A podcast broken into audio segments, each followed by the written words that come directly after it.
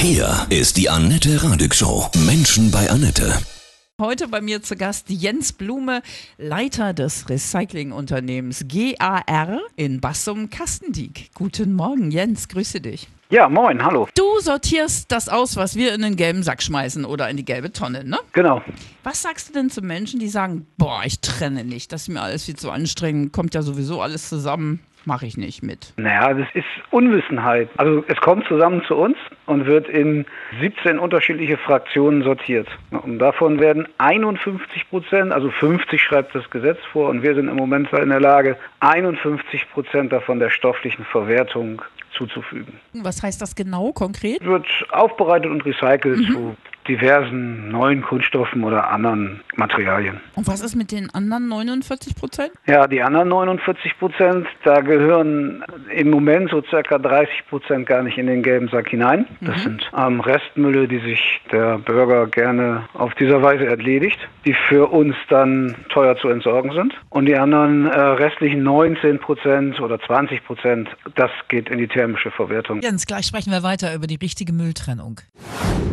Recycling rockt heute bei mir Jens Blume vom Recyclingwerk in Bassum. Ich glaube, das ist ja auch nach wie vor immer noch sehr, sehr schwer herauszufinden, was bei manchen Verpackungen, glaube ich, was kommt jetzt in den gelben Sack und was nicht. Forderst du da eine bessere Kennzeichnungspflicht? Nein, bei der Verpackung an sich ist es sicherlich nicht so schwierig. Das ist immer drauf gekennzeichnet. Das ist soweit in Ordnung. Was wir gerne hätten, wären ja bessere Verpackungsmaterialien. Also diese Double- und Triple-Layer-Produkte, die sich hinterher nicht mehr trennen und aufbereiten lassen, die sind halt für uns so ein Ärgernis. Also es sollte eigentlich dazu hingehen, dass man möglichst Verpackung meidet, schon beim Verkauf und dass, wenn die Unternehmen dann recycelbare Materialien auch verwenden. Genau. Also wenn man mal so an früher denkt, da hat Großmutter gerne das Katzenfutter aus die Dose aufgemacht, hat die halbe Dose auf ein Tellerchen gelegt, ein Stück Petersilie oben drauf und hat die halbe Dose wieder in den Kühlschrank gepackt. Ja. Das möchte heute keiner mehr. Heute sind das alles portionsfertige Quetschverpackungen, die aus drei, vier, fünf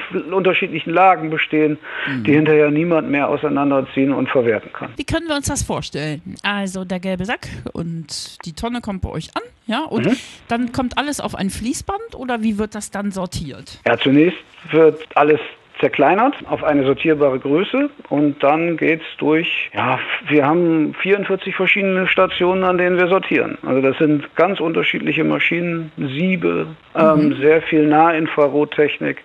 Menschen habt ihr auch, die mitsortieren? Die Sortierung findet grundsätzlich maschinell statt, aber bei vielen Fraktionen haben wir am Ende Menschen stehen, die eine händische Nachsortierung durchführen, einfach um bei der Maschinensortierung mitgerissene Fehlwürfe vom Band dann zu entfernen. Wenn ihr das dann getrennt habt, äh, das wird dann in unterschiedliche Containerkisten gepackt oder wie? Das wird zu Ballen gepresst. Ah, okay. Mhm. Und dann? Ja, jeder Ballen bekommt einen, einen Ballenanhänger, auf dem dann draufsteht, was für ein Material das ist, wo es herkommt, wer es sortiert hat, an welchem Tag. Und dann wird das den unterschiedlichen Recyclern per LKW zugeführt. Was war so das Verrückteste, was ihr gefunden habt im Recyclingmüll? Eine Mofa.